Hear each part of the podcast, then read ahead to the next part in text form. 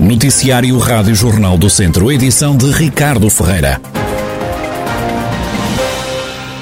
Continuam a morrer pessoas com Covid-19 no centro hospitalar Tondela Viseu. Nas últimas horas morreram mais duas pessoas que estavam infectadas no hospital. Houve também 10 admissões e 5 altas. Nesta altura estão internados no centro hospitalar Tondela Viseu com o novo coronavírus, 77 contagiados. Surto de Covid-19 no lar da Santa Casa da Misericórdia de Tondela. Morreu uma pessoa e há 30 infectados, entre utentes e funcionários.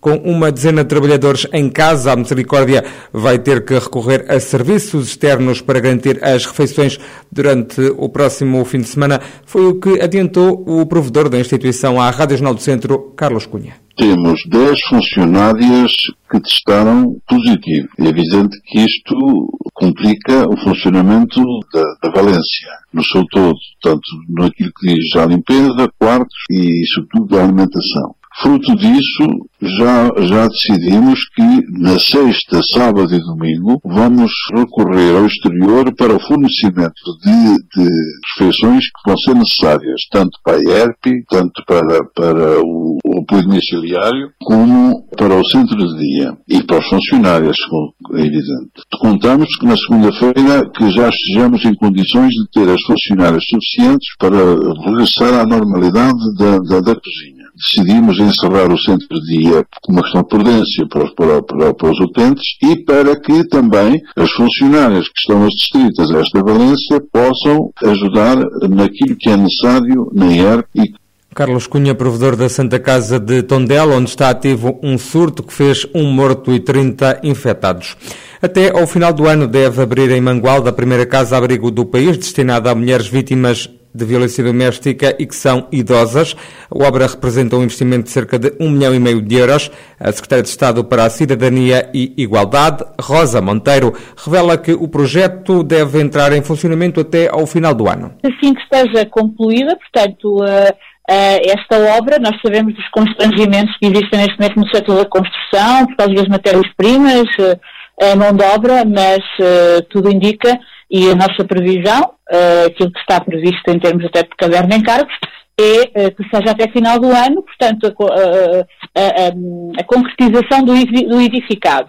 Uh, e depois, portanto, a abertura com o respectivo acordo com a Segurança Social, tal como está previsto já no protocolo que foi assinado com a, com a entidade. São três as residências do género que vão nascer no país, sendo que a de Mangualde é que está mais avançada na construção. Rosa Monteiro explica que casas-abrigo são estas. Eu decidi em 2020 criar uma resposta específica, que seria uma casa-abrigo e uh, uma ERP, para responder àquilo que são as necessidades específicas das mulheres idosas vítimas de violência doméstica, porque encontrava muitas situações de senhoras idosas que precisam de um acolhimento mais longo, não é? que têm níveis eh, de situações de extrema dependência e, portanto, para as quais uma casa-abrigo ou uma estrutura de emergência, que é eh, aquilo que temos no país, eh, não consegue, efetivamente, dar a resposta total naquilo que são as suas necessidades. Muitas pessoas, até, por exemplo, acamadas, não têm a possibilidade para ir para uma estrutura da violência, não é? Um, e, portanto, uh, estas casas, estas ERPs para mulheres idosas vítimas de violência, juntam estas duas valências, estas duas uh, especificações técnicas. Rosa Monteiro, Secretária de Estado para a Cidadania e Igualdade. O Chega acredita que vai conseguir eleger o primeiro deputado pelo Distrito nas eleições legislativas de domingo. João Tílio, cabeça de lista do partido, destaca o apoio que tem sentido nos diversos locais por onde a caravana do Chega tem passado. A Rádio Jornal do Centro lamenta ainda o despovoamento que constatou e a falta de saúde na região. O problema do, do interior é, é basicamente um só é o despovoamento e o despovoamento tudo traz. Uh, não há serviços, não há saúde, uh, educação, enfim, está é a nível geral, não, não, é especialmente grave no interior, é a nível geral, a ideologia de género que está sempre uh, incutida nas crianças, nas escolas básicas, o que é uma coisa inacreditável, mas sobretudo é a saúde que não temos, que falta, as pessoas não são acompanhadas nas suas doenças, nas suas necessidades enfim, de tratamento, os hospitais estão, continuam virados para a Covid e depois dizem que não há médicos, não há, no interior não há mesmo médicos, não há enfermeiros, não há pessoal qualificado.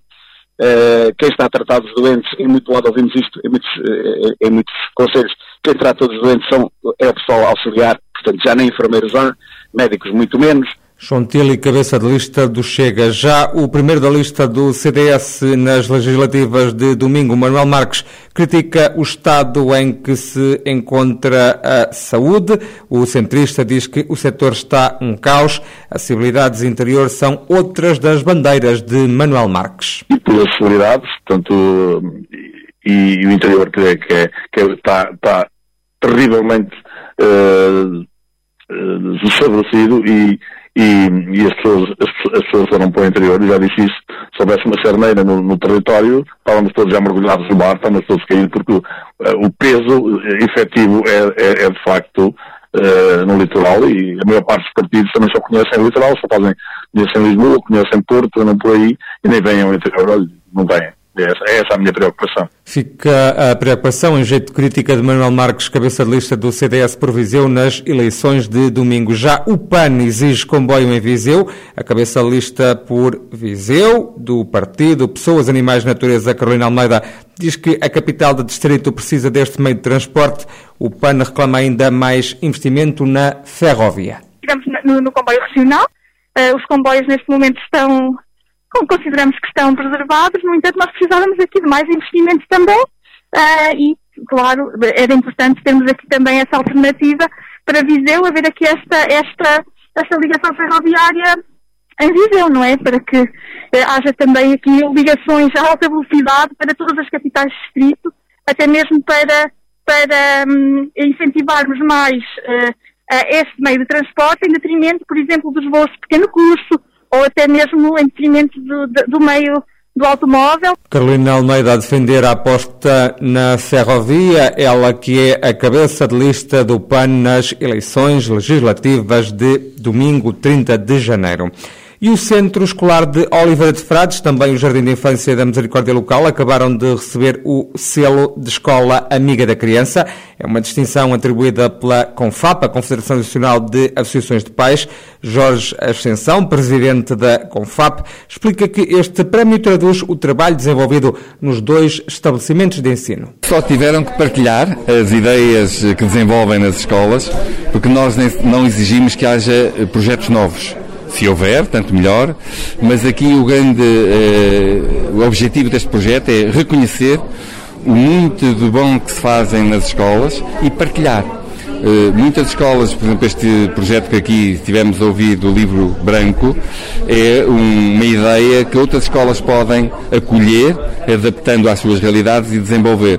É, de facto, partilharmos e mostrar à sociedade que há um trabalho de qualidade no nosso sistema educativo, com os nossos professores, com os nossos alunos, com os nossos pais. Há trabalho de qualidade. Tem que ser partilhado, tem que ser conhecido e, obviamente, que, se puder, cada um na sua realidade, na sua comunidade, replicá-lo. Já José Miguel Antunes, presidente da Associação de Pais do Agrupamento de Escolas de Oliveira de Frades, realça a importância desta distinção que foi agora alcançada. Agradecer, em primeiro lugar, às entidades que promoveram uh, esta iniciativa da Escola Amiga e dar os parabéns uh, a quem trabalhou para que esta iniciativa uh, chegasse ao Centro Escolar de Oliveira de Frades e que fosse reconhecida como tal, como também no Jardim da Misericórdia, também de Oliveira de Frades.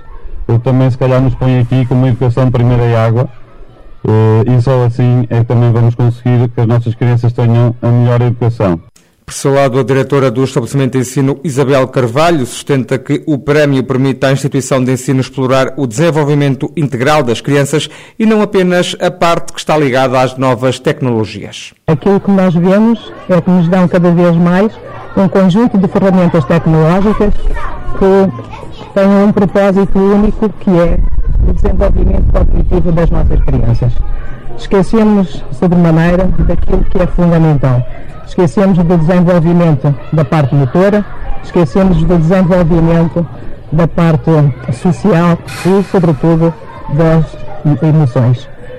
Este projeto, nesse sentido, permite-nos isso, permite que a escola mantenha sempre viva essa necessidade de que os nossos alunos para o desenvolvimento global, o desenvolvimento dito sempre muito integral, temos que desenvolver, temos que uh, incidir sempre em todas essas, essas vertentes. O Centro Escolar de Oliveira de Frades, também o Jardim de Infância da Misericórdia Local, que receberam o selo de Escola Amiga da Criança, é uma distinção da CONFAP, a Confederação Nacional de Associações de Pais. Este prémio vai já na quinta edição.